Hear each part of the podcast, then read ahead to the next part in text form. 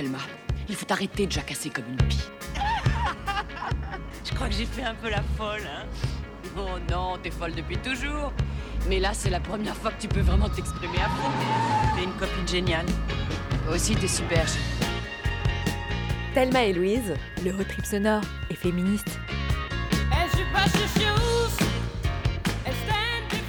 Bonsoir à tous, très contente de vous retrouver pour ce 58e épisode. Ce soir, on va explorer un sujet on ne peut plus d'actualité, l'appropriation de l'espace public par les femmes et plus particulièrement les collages féministes. Salut Thelma, et oui, ce mouvement qui avait pour objectif de dénoncer l'inaction du gouvernement face aux violences conjugales et aux féminicides s'attaque aujourd'hui à beaucoup d'autres problèmes, les violences sexuelles par exemple, l'islamophobie à l'encontre des femmes voilées ou encore les violences gynécologiques et obstétricales.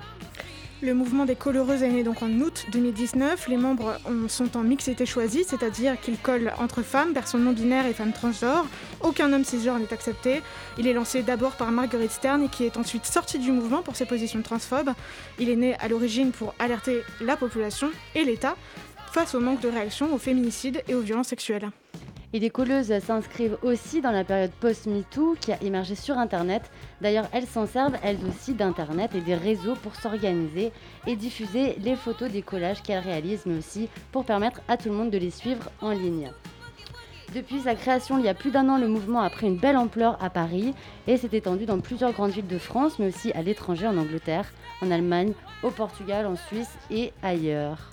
Moi, en tant que femme, je pense qu'on peut dire que ce mouvement nous a beaucoup émus. Personnellement, voir des slogans aussi forts et significatifs collés partout sur mon chemin dans la ville, ça me permet de sentir une vraie sororité, quelque chose de l'ordre du soutien entre femmes et personnes non binaires dans toutes les expériences violentes dont on peut faire l'objet, autant dans l'espace public, au travail ou même dans la vie privée.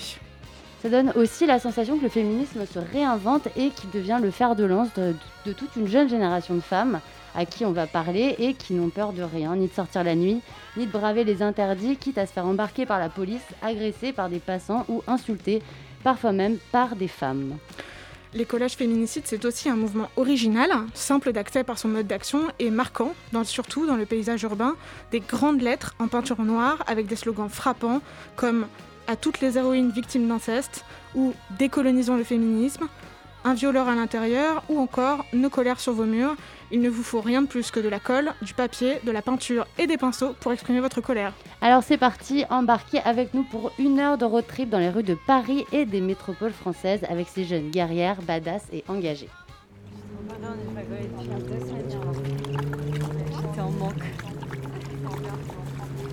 Il y en a une qui fait la, couche avant, l'autre qui pose les feuilles et l'autre qui fait la couche arrière par-dessus. Après, euh, il y en a une qui prend les photos généralement et il y en a une si on peut maroufler avec. C'est bien. Est-ce que vous voulez de l'aide pour euh, repasser par-dessus ou pas euh, Le slogan c'est euh, J'aurais préféré avoir deux mamans qu'un père violent. Ça fait référence aux dernières manifestations pour tous qui s'est passé dimanche, je crois. J'ai viol, féminicide, pas une de plus. Mais ouais. égale pas une excuse. Ah non, ah, ils, sont, ils sont bien eux J'ai euh, Polanski récompensé un César égale pédocriminel récompensé. Et le sexisme est partout, nous aussi. Bah, on se fait beaucoup. Allez,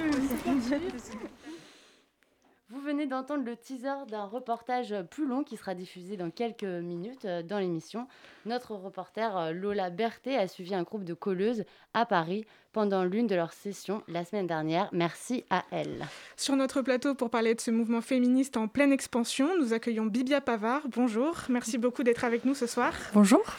Euh, vous êtes historienne du féminisme à l'université Panthéon-Assas et co-autrice de l'ouvrage Ne nous libérez pas, on s'en charge avec Florence Rochefort et Michel Zancarini-Fournel, paru aux éditions de la Découverte. À vos côtés, Garance et Anna, euh, deux jeunes colleuses membres du mouvement des collages féminicides qui ont gentiment accepté notre invitation et qui vont nous parler des coulisses de ce mouvement. Bonsoir à vous.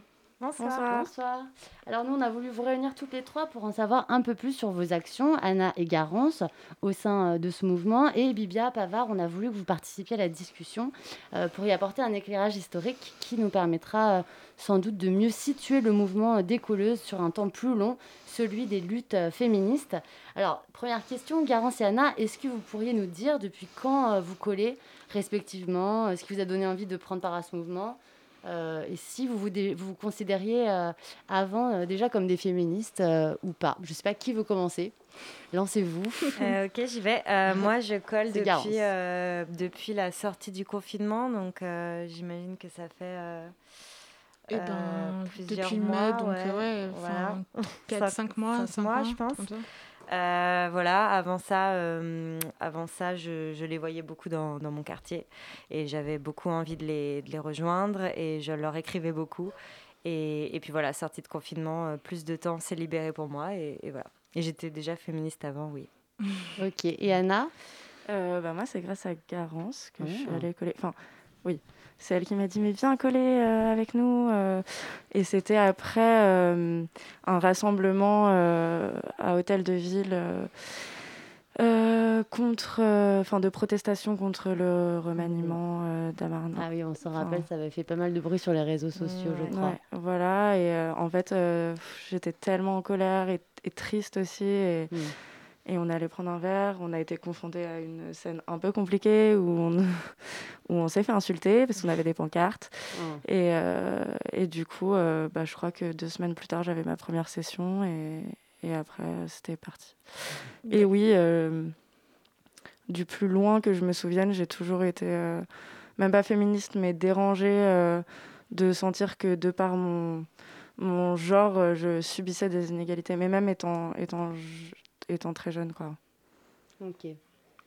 Et vous, Bibia Pavard, avant d'être historienne, vous êtes aussi une femme comme nous tous ici, je pense. hein. Et j'imagine que vous aussi, vous avez été émue de découvrir euh, ces slogans. Qu'est-ce que ça vous a fait Euh, Qu'est-ce que ça a provoqué chez vous, ces slogans?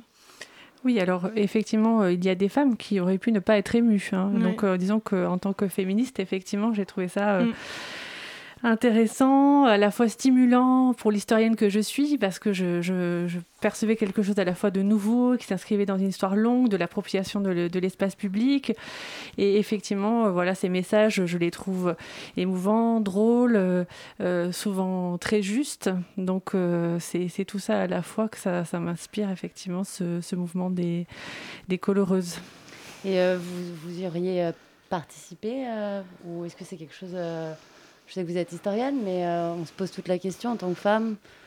Y aller, pas y aller Alors c'est une bonne question euh, parce que euh, mon travail en tant qu'historienne et euh, à notre travail à nous trois avec mes deux co-autrices dans ce livre, ça a été vraiment de de vouloir poser scientifiquement Mm. euh, l'histoire des féminismes et de d'adopter une démarche qui soit celle des sociologues ou des historiens, c'est-à-dire une certaine une certaine distance critique qu'il faut garder. Après, on a toutes et tous une vie privée qui peut être militante Mm. et, et une vie de chercheuse et les deux peuvent s'alimenter, mais il faut euh, aussi euh, essayer de, de, de voir comment on peut euh, voilà, garder recul cette, Mm. distance. Oui.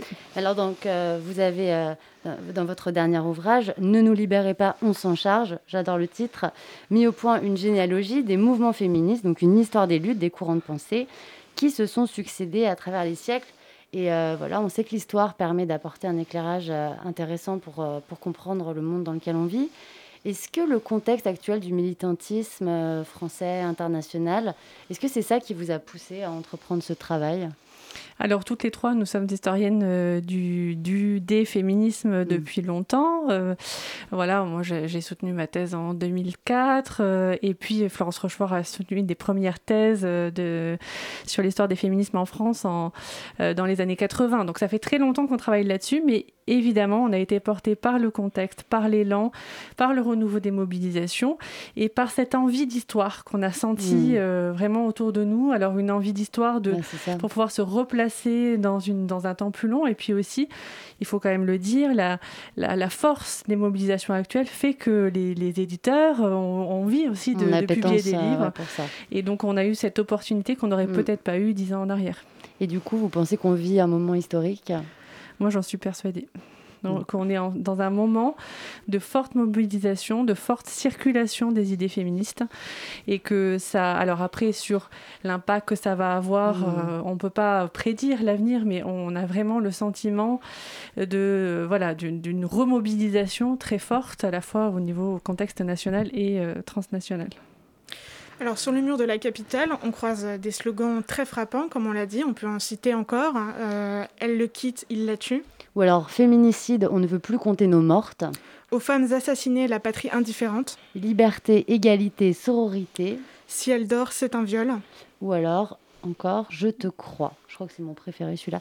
Garance euh, et Anna, comment euh, est-ce que vous, vous, trouvez ces idées de slogans, euh, les messages que vous créez? Est-ce que c'est vous qui les créez? Qu'est-ce qui les écrit? Comment est-ce que vous mettez d'accord sur, sur cette sélection? Peut-être Garance Alors, bah déjà, tout, presque tous ceux que vous avez cités sont collés assez régulièrement et font partie de. On a effectivement une liste de slogans mm. au sein du collectif. Euh, il y a des listes qui se créent pour des actions précises. Par exemple, il y a eu la semaine euh, suite au scandale de Uber où on a collé pour Uber, pour euh, par exemple les actions Polanski, etc. Donc quand il y a une action précise, on retransmet des listes des listes pardon pour la pédocriminalité aussi après il y a eu Alice Coffin aussi là exactement on a eu ouais. Il y a des actions, voilà, donc on fait des listes. Après, on peut aussi en, en coller, on peut en proposer. Euh, quand on a un doute. Après, on a certaines règles à respecter. On peut supposer, euh, quand on est dans le mouvement depuis longtemps et qu'on respecte les règles type euh, pas de romantisation, etc., mm. que le slogan va être accepté par le collectif et qu'on peut le, D'accord. Mais sinon, vous, les, vous les mettez par exemple sur un groupe WhatsApp, je crois, ou ouais, ça on a, pas mal de plateformes pour, pour communiquer. Ok. Mm. Et vous vous voyez en dehors des sessions de collage ou, ou pas? Ou vous communiquez comme ça? euh, on, bah, ça dépend. Hein. Il y a déjà il y a des amis, mais il y a en effet ouais, il y a des après le remaniement, il y a, parfois il y a des réunions. Euh. Après, on essaye de pas trop trop divulguer toutes euh, nos organisations parce qu'en fait, on se fait. Il y a des masculins qui essayent de, voilà, qui font des mm. pro, faux profils, tout ça, tout ça. Mm. Et est-ce qu'il y a un message qui vous inspire, qui vous touche particulièrement, soit parce que vous l'avez créé, que, ou parce que vous l'avez lu? Anna, est-ce qu'il y a un message qui se démarque pour toi pour ce qui signifie ou... Euh, c'est peut-être un peu égocentrique. J'en avais, j'en avais inventé un qui m'avait fait marrer. C'était euh, après les propos de, de Jean-Michel Blanquer quand il avait dit qu'il euh, il fallait s'habiller normalement. On avait créé un slogan en disant Blanquer, ma jupe est normale, ton sexisme ne l'est pas. Mm. Pas mal. Euh, et, il s'était fait arracher très très vite. Enfin, on l'avait collé très tard et en repassant devant le, le lendemain, euh, la moitié était déjà arrachée. Mm. Et euh, Bibia Pavard, vous avez vu un message qui vous a marqué? Alors oui, il y en a un qui a été collé juste en face de ma fenêtre et qui a duré, là ça fait plusieurs mois qu'il est là et que j'aime beaucoup et qui est Sois fier et parle fort. Et je, je, trouve que voilà, c'est vraiment quelque chose euh, qui incite à, à, prendre sa place euh, dans l'espace public en tant, mm. en tant que femme ou en tant que minorité euh, discriminée. Donc voilà, j'aime je, bien ouvrir mes volets et tomber dessus tous les matins. Sachez qu'on a, on a collé le titre de votre livre aussi. Ah oui, mais c'est parce que c'était un slogan avant d'être un titre. il est souvent collé. Et vous, en tant on a vu dans votre livre, dans votre ouvrage, que vous faites donc une chronologie très détaillée des mouvements féministes et de la manière dont ils s'expriment. Euh, ce mouvement des collages féminicides, comment est-ce que vous le situez, même si c'est très récent, même si on est en plein dedans avec euh, assez peu de recul Est-ce que pour vous, ça s'inscrit dans une continuité des luttes féministes ou est-ce que c'est une rupture au contraire? J'ai envie de dire les deux. Euh, c'est vrai que c'est, on, retrouve cette même idée de, de vouloir exister, de vouloir s'exprimer dans l'espace public et de pouvoir s'exprimer directement sans passer par des intermédiaires. Euh, et donc ça, c'est un enjeu central dans les, dans les luttes féministes euh, depuis euh, le, le, 19e siècle. Donc cette, cette transgression aussi que ça représente pour, les, pour les femmes de, de vouloir prendre la parole mm. et vouloir s'exprimer. Après, c'est vrai que voilà, chaque période à sa spécificité, euh, chaque période a sa créativité. Dans les années 70, voilà, il y avait beaucoup d'affiches extrêmement, extrêmement drôles, beaucoup de slogans euh, aussi très créatifs. Mais là, ce qui est intéressant, me semble-t-il, avec, euh, avec ces collages, c'est qu'on est à la fois dans une appropriation de la rue, et en particulier de la nuit, et en même temps dans une, une maîtrise très, très nette de la communication en ligne, puisque ces actions, elles se font en ligne et hors ligne. Donc on, colle, on, prend mm. des photos, on les fait circuler et c'est comme ça aussi que ça, ça fonctionne. Toute la dimension frappante, esthétique et politique sont, sont liées pour, pour vraiment avoir une action qui, des actions qui, qui fonctionnent très bien. Mais moi, ce qui me marque en fait avec ce mouvement, c'est vraiment qu'il qui porte en lui beaucoup d'émotions. Enfin, c'est très touchant en fait, et je pense aussi que c'est pour ça que ça marche. Et je me demandais si euh, dans d'autres luttes on avait mis l'accent comme ça sur euh, sur l'émotion, c'est-à-dire qu'on a l'impression qu'on se parle entre nous, qu'on se donne du mmh. courage, etc. Et j'ai pas l'impression d'avoir euh, vu ça ailleurs, notamment je sais pas, je sais que par exemple pendant le MLF ou même avant, les féministes de la commune, les suffragettes qui ont aussi fait des affiches. Euh, c'était pas aussi poignant. Et, euh, Alors, c'est-à-dire qu'il y a deux types, il y a plusieurs émotions qui sont véhiculées. Il y a à la fois euh, des choses qui sont plus dans le, dans le côté de la dénonciation de l'injustice, la colère. Il y a aussi la tristesse que ça peut susciter. Donc ça, ce sont des émotions qui ont quand même été mobilisées par les féministes depuis longtemps. Puis il y a aussi cette idée de sororité. Mm.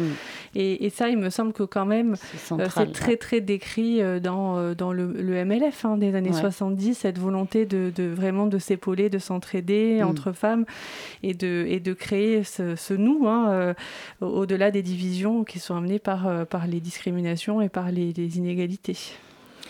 Et vous, du côté des colleuses, euh, qu'est-ce qui vous semble important? Parce que le mouvement, au début, il était créé pour dénoncer les féminicides et maintenant il s'est étendu à toute une autre, enfin toute une autre, un autre panel de, problématiques. Hmm. Euh, est-ce qu'il y a des problématiques, vous, qui vous tiennent particulièrement à cœur et quelles sont les problématiques qui vont, pour vous, vous tiennent le plus à cœur en fait?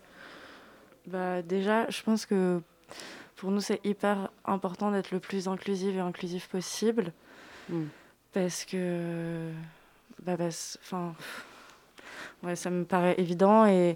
et oui, de comprendre que euh, même au sein du féminisme, euh, il y a des inégalités. toutes les femmes ne sont pas euh, inégales pareillement face au patriarcat, hmm. tous les genres, tous les. Fin, on va y revenir à cette hmm. notion d'intersectionnalité. Ouais, bah, juste, ouais, ouais, c'est, c'est, ça qui, qui, me paraît hyper important. Et aussi, enfin, je rebondis sur cette action qui se fait la nuit et, le, et, se reprendre, euh, reprendre la rue, c'est vrai que c'est une place qu'on nous enlève en permanence, en mm. fait. Et, euh, et, même physiquement, enfin, les gens ne s'en rendent pas compte, mais les femmes prennent beaucoup moins de place dans les espaces publics de façon physique. Mm. Et ouais, c'est hyper agréable, en fait, de se dire que à ce moment-là, c'est la nuit, on est, on est dehors, on est en force. Et, euh, et le lendemain, les gens sont obligés de voir qu'on a été là et qu'on a pris la place qu'ils mm. nous enlèvent tout le temps. Quoi. Mm. Garance, est-ce qu'il y a une problématique euh, autre que les féminicides qui vous tient à cœur, sur laquelle vous avez envie de... Euh, en fait, euh, je pense que le mouvement, c'est tout ce qui est invisibilisé. invisibilisé. Mm. ça a été créé pour ça. Hein. C'était à la base les victimes de féminicide mettent leur nom. Le, le, pire ennemi du féminisme et le, le meilleur allié du patriarcat, c'est vraiment le silence et mm. l'invisibilité.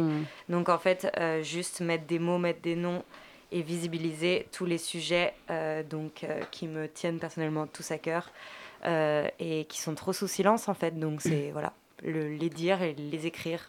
Oui, c'est marrant parce que ça résonne pas mal. je ne sais pas si vous avez entendu ce podcast Louis Média sur l'inceste et j'ai vu que c'est une problématique que vous aviez reprise aussi. C'est une autre forme d'invisibilisation. Ah bah, c'est même un, un, énorme silence et un énorme tabou. Mm.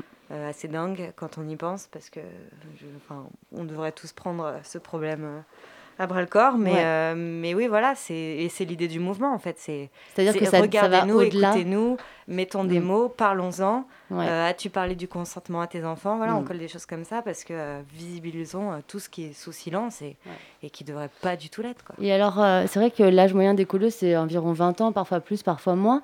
je voulais savoir comment vous vous situez vis-à-vis de cette ancienne génération de, de féministes, hein, celle de nos parents, qui nous parlaient de mai 68 et qui nous trouvent trouve parfois trop radicales. Enfin, c'est ce qu'on me dit chez moi. Je ne sais pas comment c'est chez vous. Oui, c'est la, même chose chez moi. Ouais, c'est un peu particulier. moi, je voudrais juste rebondir après, sur le terme radical que je trouve dingue finalement, mm. parce qu'en fait, on est juste en train de personnellement coller des bouts de papier sur des murs et dire qu'on ne veut pas se faire tuer et se faire violer. Il n'y a rien d'extrême là-dedans. Ce qui est extrême, en fait, c'est la, la société qui donc viole et tue mm. les femmes et les minorités de genre et qui leur enlève un certain nombre de droits, de liberté et de sécurité. Et pour ce qui est euh, de, de ces, oui, de d'une autre génération du, féminisme, bah, il y a justement, j'imagine qu'on va aborder la notion d'intersectionnalité, mm. qui est encore dure à, comprendre pour euh, certaines anciennes et certains anciens féministes euh, qui, qui, en fait, condamnent la prostitution, le voile et la transsexualité au nom de abolir le patriarcat à la racine et mm. donc euh, sans la notion de sororité que nous, on essaie de, défendre. Je trouve que je suis assez douée pour ces conneries. Ouais, je trouve aussi. À fond la caisse. Alors l'écolo, c'est avant tout un mouvement de femmes souvent jeunes d'horizons divers et qui se réunissent donc pour lutter ensemble à leur échelle contre les violences diverses. Euh, l'image qu'on a de ce mouvement, c'est aussi un lieu d'échange et de soutien euh, entre, femmes, euh, entre femmes cisgenres et femmes transgenres et personnes non binaires. Qu'est-ce qui vous lie finalement les unes aux autres au sein de ce mouvement? Est-ce que c'est vos parcours personnels? Est-ce que c'est les, expériences que vous avez eues dans votre vie de violence éventuellement? Est-ce que c'est l'envie de lutter pour un futur meilleur pour les femmes et les personnes non binaires et, et autres? Euh, Qu'est-ce qui vous connecte en fait? Qu'est-ce qui vous connecte entre vous? Euh, bah, C'est vraiment. Euh, une fois, ça m'a fait trop plaisir. Je suis allée coller avec une, une, une fille. C'était la première fois qu'elle allait coller et elle m'a dit Mais en fait, moi, ça m'a fait du bien. Enfin, j'étais super mal et je marchais dans la rue et vraiment, j'allais pas bien. Et j'ai vu vu euh, un de vos collages et, vraiment ça m'a fait du bien et c'est pour ça que je suis là aujourd'hui. Et en fait, je pense que euh, ouais, on le fait pour se faire du bien avant tout et euh, je crois même qu'au-delà, on, on cherche même plus à. Enfin, en tout cas, moi, en fait, non. Moi, personnellement, je cherche même plus à éduquer les gens. Je cherche à à ce que les, les femmes, les personnes non binaires et les gens, enfin les, les toutes les personnes qui en ont besoin, se, mm. ça leur fasse du bien quand ils, mm. quand, quand ils voient ça. Et, et je sais pas si on. Enfin, c'est pas par les traumas qu'on a vécu qu'on. Si, aussi, mais c'est pas forcément par des traumas mm. ou c'est juste. Euh, ouais, une, une, une, révolte et une envie de, de, de prendre la parole mm. quand, encore une fois, on l'enlève. Et du coup, euh, ce mouvement, c'est peut-être aussi un lieu de débat. Je sais pas, je pose la question est-ce que euh, entre vous, il y a des points de vue qui émergent, qui divergent, des analyses, des contradictions? On parlait tout à l'heure d'intersectionnalité. Je sais que ça a été un petit, euh, un petit souci avec euh, notamment Marguerite Stern au départ. Comment vous euh, cohabitez, comment vous collaborez sur ces, quand, vous, quand vous entrez en, en conflit ou qu'il y a une problématique qui surgit? Est-ce que vous euh, débattez? Est-ce que vous en parlez? Alors déjà oui, on, est tous et toutes euh, assez euh, engagés en colère, donc forcément on parle beaucoup et, donc il y, a beaucoup de, conversations, des débats, oui.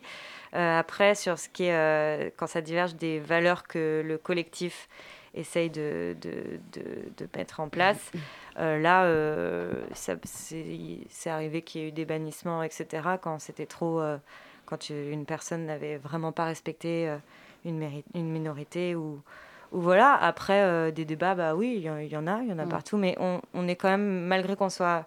On, on, est une organisation euh, horizontale et autonome, euh, mm. mais du coup, ça fonctionne que parce que j'ai quand même l'impression, on est tous et toutes quand même dans des idées assez communes et des valeurs. Mm. Mais après, vive le débat, évidemment. Et dernièrement, j'ai remarqué qu'il y avait des groupes de colleuses et de coloreuses en fait qui s'étaient organisées entre elles pour notamment coller sur l'afroféminisme, entre, entre parenthèses. Euh, est-ce que c'est... Est-ce que vous avez l'impression que c'est quelque chose qui a été laissé de côté un peu au début, qui soudainement revient sur le tapis? Qu'est-ce que, Quelle est votre opinion là-dessus, votre perception? Peut-être Ouais, bah, justement, bon, après nous, on est toutes les deux blanches. Enfin, moi, je suis juive. Mm. Mais euh, c'est euh, à totalement juste titre. les femmes racisées nous ont fait part de leur sentiment de elles se sentaient délaissées en fait. Mm. Et, euh, et du coup, euh, oui, il y a eu des conflits là-dessus, et ce qui est totalement normal. Et, et euh, effectivement, dans le groupe euh, de collage, il y a aussi des femmes qui veulent coller en, en non-mixité choisie, et, euh, et ce qui est normal en fait. Mm. Et il faut qu'on fasse attention à ça. Et oui, je pense qu'au début, le, le mouvement euh, a mis de côté. C'est-à-dire a mis de côté euh, complètement, mais même par rapport à. C'est que des femmes racisées, des colleuses, des- qui vont former des petits groupes pour aller coller entre elles, du coup, c'est ça? Bah, ouais. Enfin, C'est ça la mixité non choisie euh, pour cet exemple-là. Oui. C'est juste pour Enfin, que tout le monde comprenne. Mixité choisie. Mixité, choisie, choisie, pardon, ouais. je m'emmêle je les pinceaux. ok. Mm, ouais. Et, mm, Et donc elles vous ont euh, parlé de, euh, de cette problématique et puis elles ont été plutôt bien reçues et les choses ont été comme ça euh, tout de suite euh, mises en place. Bah, euh. Les choses sont bien reçues, mais je sais que, par exemple, euh, moi, par rapport à, à l'antisémitisme, ça a été un peu dur parce que j'ai pu constater que, enfin, même ça, c'est assez français. euh, Enfin, il y a un problème avec l'antisémitisme, mais j'ai pu constater que c'était un peu passé sous silence. Ouais. Donc, j'ai eu des, des- des très bons retours et j'ai eu vraiment du soutien, mais euh, peut-être pas, pas assez. Mais je- on m'a quand même, enfin, ça m'a fait énormément de bien. Mm. Et c'est pareil, euh, bah, pff, oui, euh, elle. Enfin, je me suis peut-être emmêlée dans ce que j'ai dit. Non, non, non, on comprend ce que tu veux dire. Euh, ouais, voilà.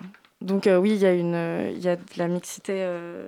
Euh, Bon, c'est un sujet qui vous tient à cœur en tout cas et vous êtes ouverte euh, sur ces questions-là. euh. Bah, c'est la base de vous- l'intersectionnalité Ouais. justement. Et puis on sent que vous avez comme ça envie d'inclure euh, un maximum de personnes. Euh, on va changer un peu de sujet, on va aller sur les réseaux sociaux parce que c'est quand même au cœur de votre stratégie, de votre organisation. Euh, vous êtes sur WhatsApp, vous organisez comme ça sur euh, Discord aussi. euh, c'est au cœur de votre stratégie. Bibia Pavard, vous parlez, vous, d'un basculement dans la lutte féministe grâce à ces outils numériques. Est-ce que ces outils constituent l'arme qui manquait aux féministes pour se faire entendre par le passé?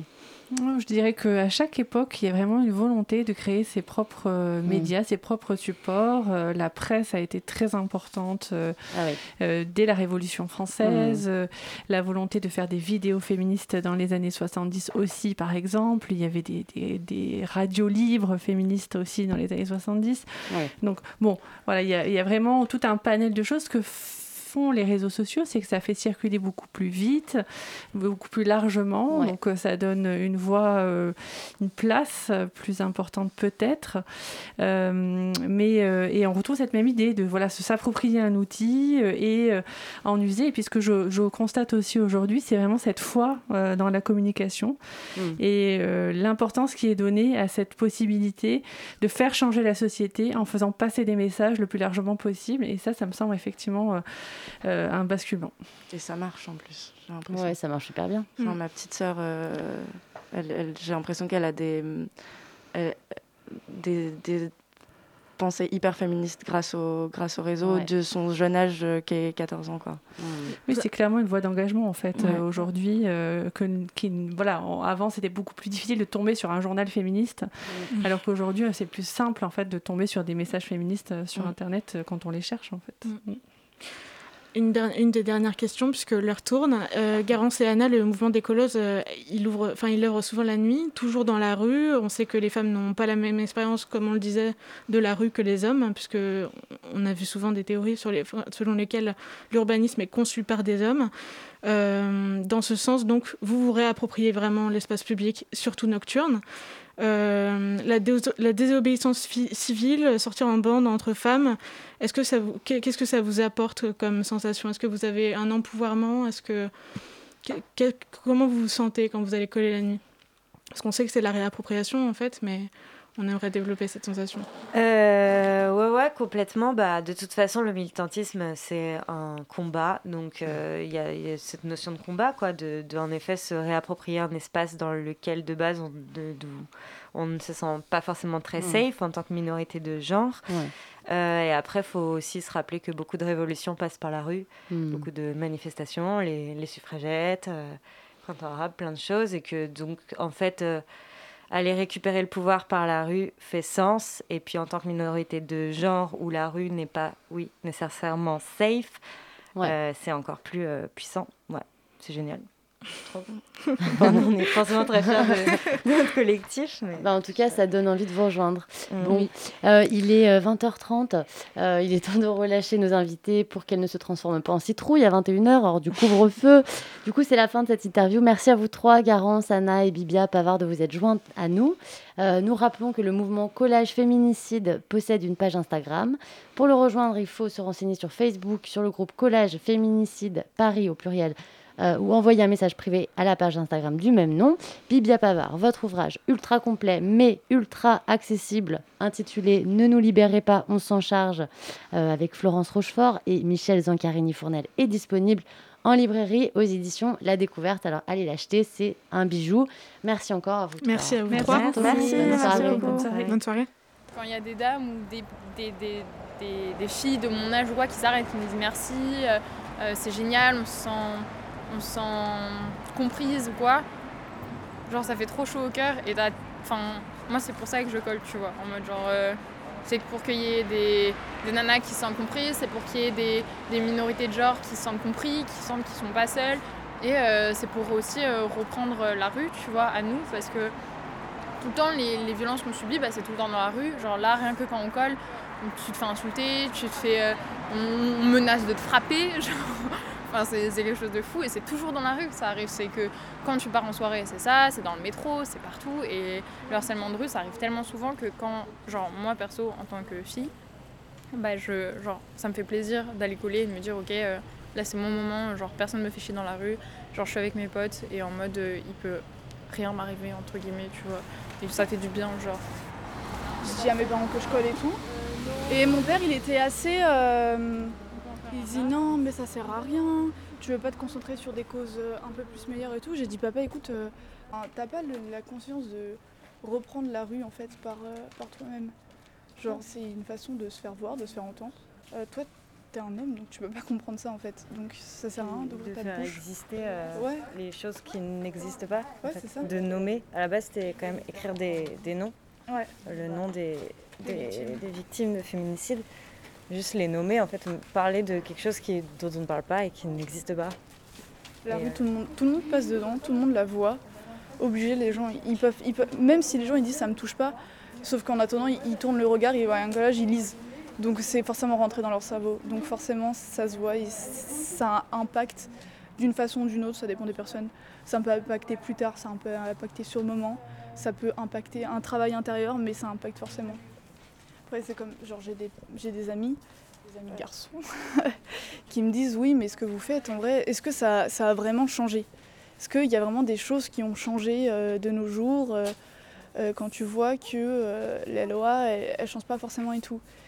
Et j'ai eu beaucoup de débats aussi avec mon copain, qui m'a dit mais franchement, c'est inutile, vos trucs ils sont arrachés en deux-deux, ça, ça sert à rien. Et justement, j'ai voulu leur expliquer que bah c'est ça, c'est la rue, ça, se monte, ça se voit, les gens le voient. Euh, la mairie de Paris, bah, elle l'enlève, donc ça se voit. Et Paris, elle est censée tolérer les collages. Hein. Ah ouais, Voilà, bah, elle tolère même pas. Et du coup, bah, mes amis, c'était en mode, est-ce que vous avez vu des changements et tout? Bah moi j'ai dit, bah j'ai vu dans le changement dans, dans bah, les femmes en fait, parce qu'on on ose plus, on ose plus s'affirmer, montrer qu'on est fier, s'exprimer sur ce sujet ne pas, ne pas se, rester dans l'ombre en fait. Et rien que ça, c'est un, un, avancement, je trouve ça énorme, qui va faire que si on commence toutes à agir comme ça, ça va créer un engrenage énorme qui fait que ça va changer la machine en fait. Il suffit d'un petit truc pour que tout explose et tout. Et en plus, c'est ça, c'est de plus en plus médiatisé. Euh, on voit de plus en plus euh, de femmes qui parlent, on voit de plus en plus de reportages sur ça. Et euh, donc dire que ça n'a pas changé, c'est faux. Ça n'a pas forcément, peut-être pas changé beaucoup, mais ça a changé. Et c'est comme ça qu'on commence euh, une révolution.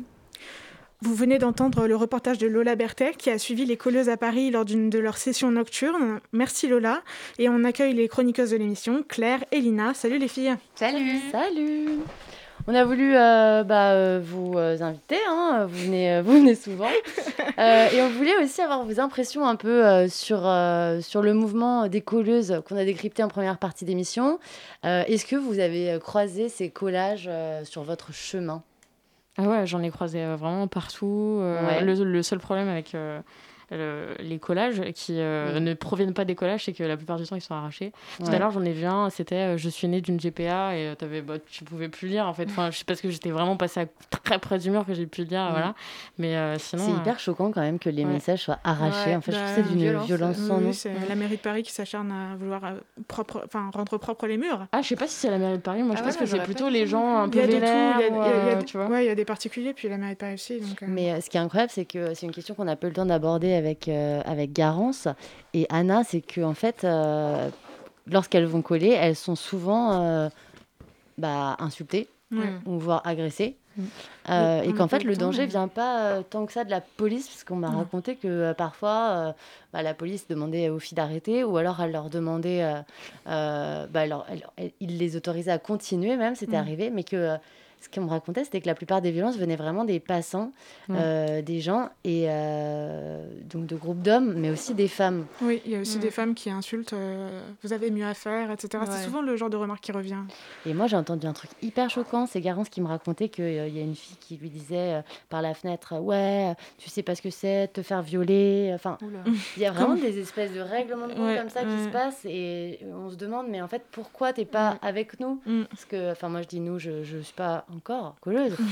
ça va pas tarder. Euh, ce que je veux dire, c'est qu'il y a une vraie défiance de la part euh, des hommes. Bon, ça, à la limite, on est un peu habitué, mais aussi de la part des femmes. Et mm. euh, je sais pas, je voulais savoir ce que vous en pensiez, si vous avez autour de vous des, des femmes qui sont en. En, qui refusent confrontation en mode not in my name bah pas trop non mais ça franchement moi de mon côté mm. Pas, pas, mais j'ai pas vu d'agression de colleuse aussi, mais je sais que ça se fait beaucoup. C'est vrai que ça me choque aussi. Ouais, non, moi non plus, j'ai de la chance, je pense. Et limite, bon, ma, ma grand-mère, je dis ma grand-mère, ma pauvre petite mamie, mais euh, elle, elle, serait, pas en, en, conflit, quoi. Mais si elle est d'une génération et typiquement le genre de femme qui me dit encore un peu maintenant, j'espère qu'elle m'écoutera jamais, mais qui me dit. Euh, ça m'étonnerait. Ça serait bien que. Oui, je me Louise, je sais pas si ma grand-mère est branchée sur Radio Peut-être qu'elle va coller la, sur son iPad qu'elle ne sait pas utiliser. Non, euh, mais elle me dit, ouais, c'est bien, ce serait bien que tu trouves un, un, mari qui gagne bien ou ce genre de choses. Et puis, oui, voilà, mm. elle, c'est, mm. fait partie des, des, personnes qui, voilà, qui captent pas que le féminisme, c'est être euh, libre. Et que du coup, par exemple, une, une femme qui, qui, qui, montre ses seins, c'est un peu, oh, quand même, oh. Et euh, voilà, ça, ça fait partie de. Je, pense qu'elle elle serait peut-être dans ce panier-là. Elle, elle agresserait personne, mais. Euh, mm. Petite mamie Paulette. je pense que c'est pas forcément. Elle habite à Paulette. Je pense que c'est pas forcément quelque chose qu'on crie sur tous les toits, mais c'est peut-être euh, une réaction comme ça qui, qui. comme un cri qui sort quand on voit un un groupe de colleuses et peut-être qu'on se dit en fait euh, peut-être que cette fille qui les a insultées en fait elle aurait aimé être avec, euh, être avec elle et qu'elle mm. s'en est sentie exclue parce que pour X raisons elle pouvait pas mm. elle prendre part à ce mouvement mm. Et euh, voilà, moi c'est quelque chose que j'ai que j'ai vachement vu de filles de mon de mon âge notamment qui faisaient partie de qui étaient issues de milieux, disons, peut-être bourgeois, catholiques, et voilà, un peu parfois de familles qui les, qui les pas, avec des cadres stricts et qui euh, en fait étaient les premières à jeter la pierre des, des, des femmes plus, plus libres. Bah, c'est une expression hyper large du terme parce qu'on peut tout à fait être libre en étant euh, bourgeoise chrétienne.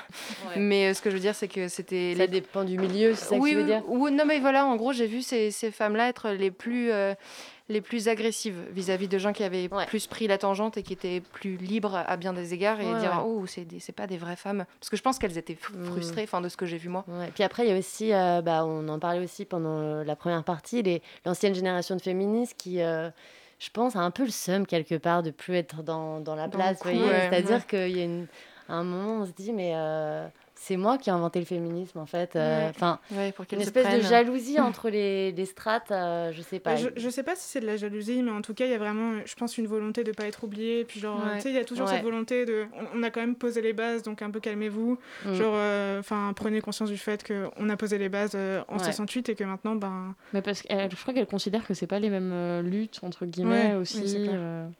Oui, je pense que pour vous, c'est pas les mêmes luttes.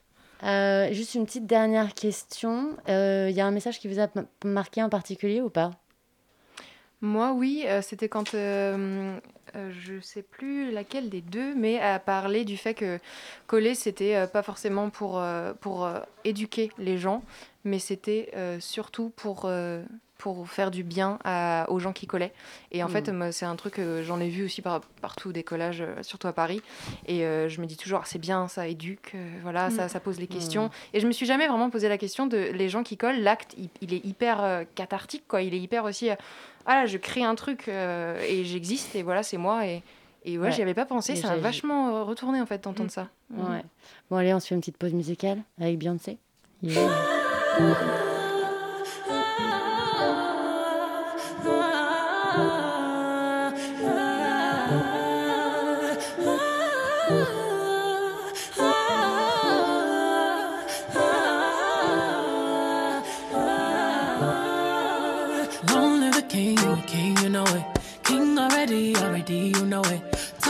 Everything, everything, you know it.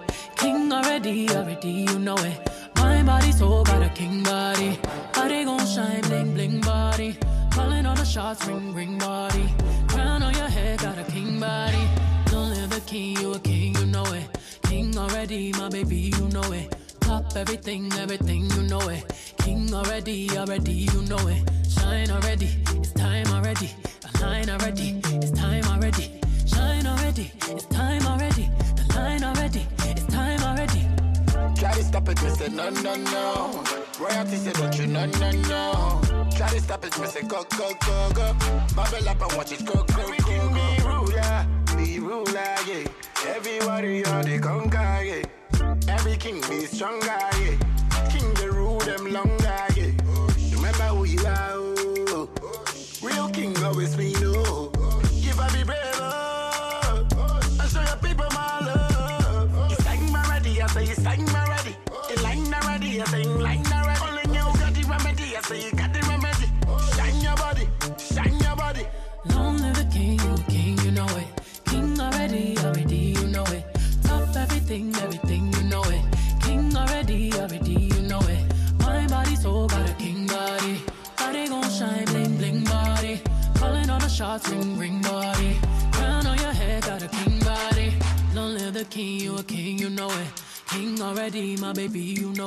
Top everything, everything, you know it.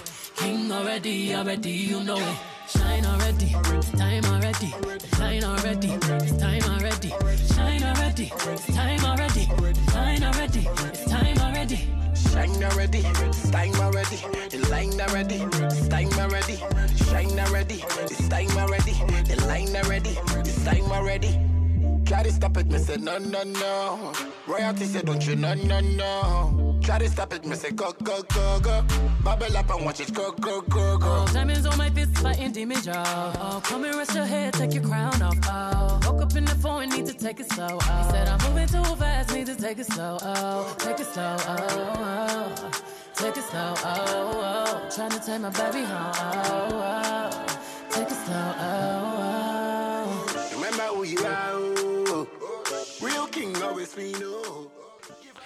C'était évidemment Beyoncé avec son titre Already qui fait partie de l'album The Lion King The Gift. Thelma et Louise, c'est aussi un podcast sur radiocampusparis.org. Et il est temps d'accueillir notre première chronique, c'est le mot de la femme de Claire. Le mot, ça a toujours été un moyen d'alimenter un malentendu.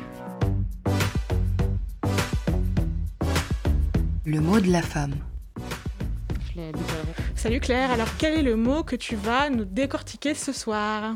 Alors on va s'attarder trois minutes aujourd'hui, littéralement trois minutes, le temps d'une chronique, sur un mot qui n'est pas propre aux femmes, s'il en existe toutefois, mais un mot qui est utilisé différemment selon que l'on est un homme ou une femme. Ça, il en existe beaucoup. Alors restons dans le thème de l'émission et penchons-nous, si vous le voulez bien, sur le mot public, tout simplement. Alors de quoi parle-t-on? Point étymologie. Sur Wikipédia, on peut lire du latin publicus, qui concerne l'État, qui intéresse le public, pour le nom du latin publicum, intérêt public, tous deux dérivant de poplicus, issu de populus, peuple. Jusqu'ici, tout va bien. C'est maintenant que ça se corse. Un homme public, lit-on, c'est un homme qui exerce des fonctions publiques, comme administrateur, député, des choses sérieuses finalement, des choses qui lui permettent d'être vu comme puissant, public et impersonnel à la fois. Quand on cherche un peu sur la même page wiki, on se retrouve avec une seule mention de femme. C'est la suivante, je vous la lis. Ce qui est commun à l'usage de tous, fille publique, prostituée. Point, point. L'apport public de la femme, c'est servir au plaisir de l'autre, souvent de l'homme d'ailleurs. Son métier est d'ailleurs caché, honteux. Donc pour un homme public, l'adjectif porte sur son métier, sur ses compétences. Pour une femme publique, l'adjectif porte sur son métier, oui, mais aussi sur elle-même. Euh, personne n'est sans savoir qu'une prostituée, une pute, ce n'est pas seulement une profession, c'est aussi, dans le langage courant, une insulte. Un adjectif pourtant censé être neutre et désigner la même chose révèle le rapport qu'a le monde aux deux sexes. L'un est célébré, l'autre dévalorisé. Une bien belle ou moche, c'est comme on veut, illustration du poids et des messages que porte le langage. La femme publique et l'homme public n'occupent finalement pas le même espace, leur public n'est pas le même. L'un est mis sur le devant de la scène, l'autre est caché, et pas forcément pour y vivre plus heureuse, n'en déplaise au dicton. Et quand elle ne l'est pas, cachée, eh bien ça se corse encore plus. Prenons un exemple très public. Une élection présidentielle. Je vais bien sûr parler d'Hillary Clinton. Hillary se présente à l'élection présidentielle de novembre 2016 aux États-Unis Hillary porte des ensembles de tailleurs pendant la campagne. Son homologue du Parti républicain, Donald Trump, porte lui aussi des costumes. Les pièces se ressemblent, grosso modo, elles ont la même forme, à peu de choses près. Hillary est vivement critiquée. Oh non, ça fait lesbienne, malheur oh. Ou bien ça fait femme forte, mais genre trop forte, quoi. Enfin, genre caricature, faudrait qu'elle assume sa féminité, merde. il va sans dire que Donald, personne ne s'inquiète de sa tenue à lui. Lui, il a hérité du droit d'occuper l'espace public comme il l'entend, un droit irrévocable et tout-puissant décidé il y a longtemps par on ne sait plus trop, mais bon, c'est comme ça. Et c'était un homme. Voilà. mais à l'inverse, une femme politique qui porte des mini-jupes, des talons, pas comme l'affreuse Hillary. Prenons l'exemple par exemple de Sarah Palin, eh bien celle-ci est archi-sexualisée. Sa féminité, entre guillemets, mhm. tant désirée chez Madame Clinton, lui est reprochée car synonyme d'incompétence. Dur dur de gagner finalement, c'est comme si Simone de Beauvoir avait raison tout du long. L'homme est à la fois neutre et positif, la femme le négatif. L'homme peut et doit porter un costard, gris de préférence, sérieux et plein de qualifications et lui permet aussi de passer inaperçu au milieu d'une foule d'autres hommes en costard, gris de préférence. Une femme peut essayer, elle, d'adapter ce vêtement de puissance, mais ce sera toujours perçu comme un essai, un déguisement, comme un emprunt de ce qui est fondamentalement de façon intrinsèque masculin. Et le magazine Marie-Claire a d'ailleurs fait un article sur, je cite, le power dressing de Hillary Clinton, rappelant bien à tout le monde que s'habiller comme un homme, eh bien, c'est se montrer puissante, CQFD. Si elle avait porté une petite robe Vichy façon Bardot, on n'aurait pas parlé de pouvoir, mais je suis méchante, on aurait peut-être parlé de Bardot. Merci Claire pour ce point étymologique et vestimentaire. La bise à Marie-Claire. Euh, voilà, on espère qu'on viendra à bout de tout ça. On te souhaite un bon jogging pour rentrer chez toi à l'heure. Si vous êtes toujours euh, avec nous dans Thelma et Louise, on va s'écouter tout de suite ce son mythique des Velvet Underground sans transition et on se retrouve juste après.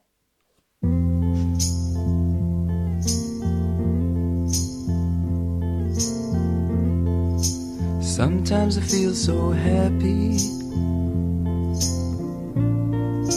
Sometimes I feel so sad. Sometimes I feel so happy. But mostly you just make me mad.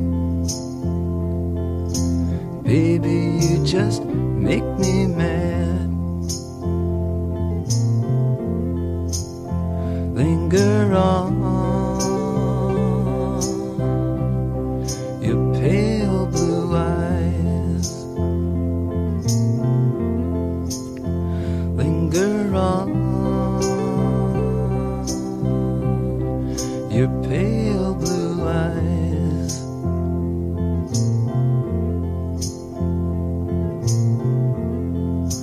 Thought of you as my mountaintop. My peak. Thought of you as everything I've had but couldn't keep.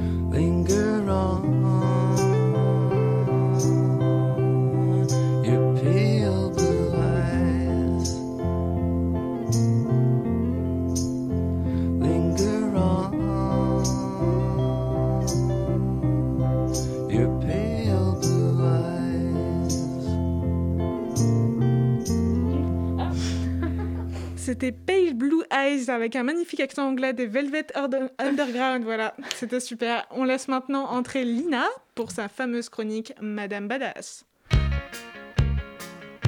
Mon Dieu que c'est beau. J'ai toujours voulu voyager, mais j'en ai jamais eu l'occasion. Tu l'as cette fois.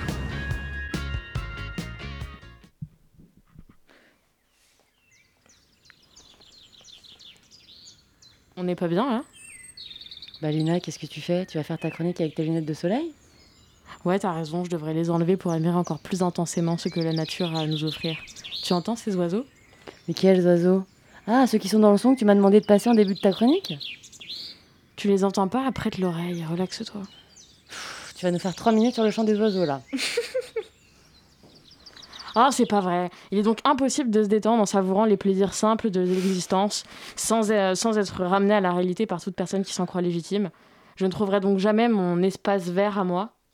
Oula, t'es un peu tendu. Si c'est une question d'espace, je vais t'en faire. Hein. Tiens, regarde, je pousse mes feuilles, c'est bon, tu peux commencer ta chronique. Ouais, merci. Je me sentais pas à l'aise dans cet espace, tu vois. J'ai mille choses à penser en ce moment. Je sais pas trop comment me détendre. Je me demande encore euh, comment savourer les joies simples que procure la contemplation d'un arbre à partir d'un banc ombragé, se trouvant dans le square juste en bas de chez moi. Je sais que c'est un problème partagé par beaucoup de femmes. En 2018, 8 femmes sur 10 seraient concernées par la charge mentale selon l'Ipsos. Comment se recentrer sur soi lorsque l'on a les enfants à l'école, les courses à faire, le ménage de l'appartement effectué? Comment faire comprendre à quelqu'un que si j'attends sur un trottoir en robe du soir à la nuit tombée, ce n'est pas pour faire le tapin, mais simplement parce que j'attends des potes pour aller faire la fête. Comment me rendre dans ce magasin d'épices si cool en traversant les quartiers nord de Paris à toute heure de la journée sans qu'on me donne l'impression d'être le dindon de la farce prêt à être embroché? Ce qui serait terrible comme mort pour moi dans la mesure où je suis végétarienne, mais c'est pas le sujet. en 2017, dans Le Monde, paraît un article Mieux accueillir les femmes dans l'espace public, le casse-tête des urbanistes et des chercheurs. Vous avez bien entendu, casse-tête. La géographe Corinne Luxembourg, maîtresse de conférence à l'École nationale d'architecture de Paris-La Villette et membre du collectif Les Urbaines, m'a expliqué pourquoi. Occupant les emplois les plus précaires, les femmes de la ville ont longtemps été considérées comme une simple variable économique. Au moment où les premiers pavés ont commencé à être posés, la quasi-totalité des urbanistes étaient des hommes. Et selon Corinne Luxembourg, l'espace public, on le crée en fonction de ce que l'on est soi-même, à savoir un homme dans le cas présent. La ville urbaine n'aurait donc pas été pensée pour les femmes, mais bien en fonction de stéréotypes de genre, soit pour des hommes valides, de CSP, occupant la majorité de l'espace disponible, de jour comme de nuit.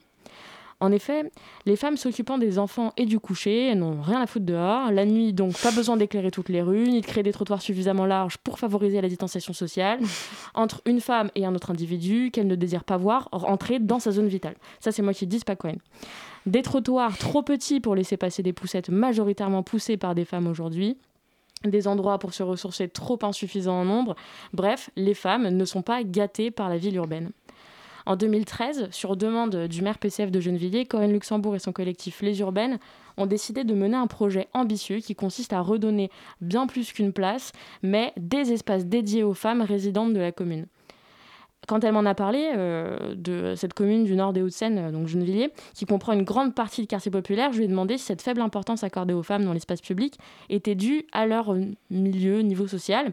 Elle m'a répondu que non, que le patriarcat existe partout et est indifférent au milieu social auquel appartiennent les femmes qui en sont victimes. Ce projet est notamment né suite aux remontées faites par les jeunes villoises de cet inconfort dans l'espace public, ce qui démontre l'importance de l'attention portée par les élus à ses habitants et l'intérêt de voter. La médiatisation des mouvements et revendications féministes a joué un rôle majeur dans la prise en compte du genre dans l'aménagement urbain.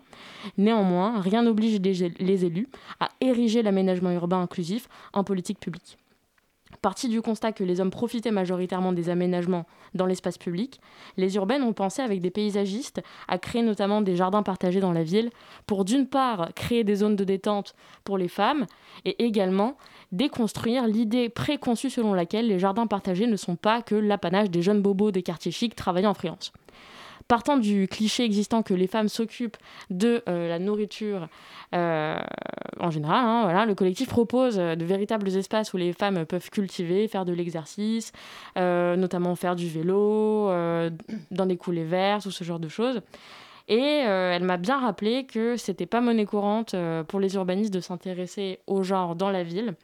Euh, pendant son parcours universitaire, Corinne n'a reçu aucun enseignement sur la question de la prise en compte du genre dans la ville. La dimension sociale est souvent éludée. Euh, les universitaires d'aujourd'hui ont un véritable rôle à jouer à ce niveau-là. Et à la fin de notre entretien, j'ai demandé à Corinne Luxembourg ce qui la choquait le plus dans la ville d'aujourd'hui. Et elle m'a répondu que c'est la persistance de la précarité menstruelle et le manque d'accessibilité des femmes aux produits de première nécessité, qui est un véritable problème. Et je pense que ça va vous faire écho, parce qu'on mmh. a récemment euh, fait une émission dessus. Et je conseille. Moi, je peux utiliser vos toilettes. tu quoi. Ouais.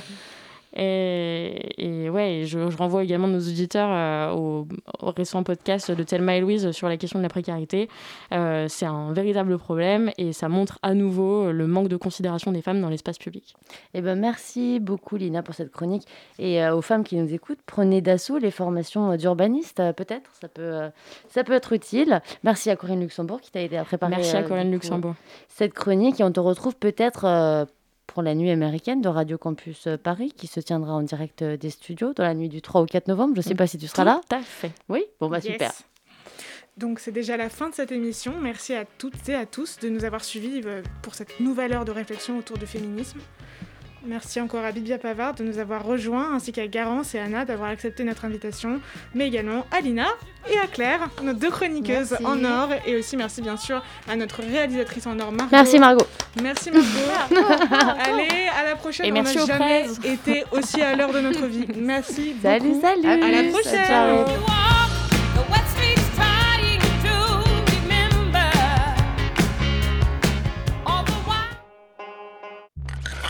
Radio. Campus. Paris. Il est 21h. Alors que Hurler le début du mot n'est pas forcément une bonne idée. Je sais qui parle, mais vous êtes complètement siphonné, mon pauvre garçon. Pour vous dire des conditions lamentables.